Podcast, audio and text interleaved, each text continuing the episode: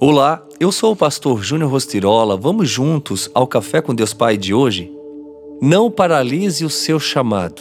Encontramos uma escrava que tinha um espírito pelo qual predizia o futuro. Essa moça seguia a Paulo e a nós, gritando: Estes homens são servos de Deus Altíssimo e anunciam o caminho da salvação.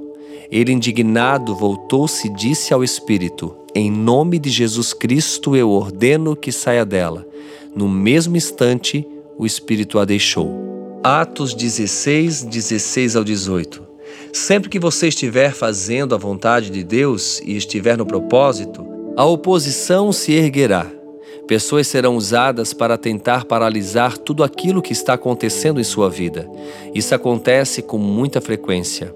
Aos meus 22 anos de idade, experimentei essa oposição na pele. Eu era alguém totalmente tímido e introvertido, mas me foi confiado liderar a juventude da minha igreja. Os jovens gostavam de muita interação, o que por si só já seria um grande desafio para mim, pela timidez. Contudo, a oposição se ergueu ainda mais contra mim. Uma das primeiras missões seria pregar no retiro de jovens. Ansioso e nervoso, comprei livros e virei noites estudando e preparando a minha primeira mensagem. No dia da pregação, ao descer do púlpito, ouvi de uma pessoa: Você não nasceu para isso. Eu poderia ter deixado esse comentário me abalar e sepultar o meu chamado, mas não foi o que eu fiz. Por mais que naquele momento eu senti muito forte a dor da rejeição, do desprezo, da oposição, eu escolhi permanecer e confiar plenamente no Senhor. Aquele mesmo jovem, anos mais tarde, me agradeceu pelos meus anos de liderança.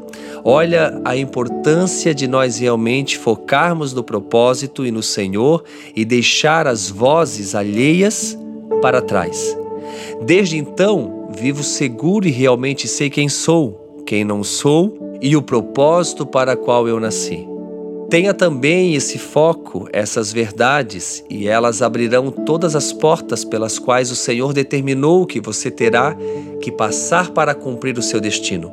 Entenda que as situações da vida não podem determinar a sua fé em Deus, muito menos até onde você poderá chegar. Elas não são o limite, são o meio que Deus usará para levá-lo a cumprir o seu propósito.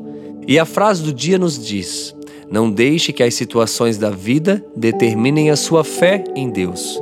Entenda que a fé deve ser praticada. Pense nisso e tenha um excelente dia.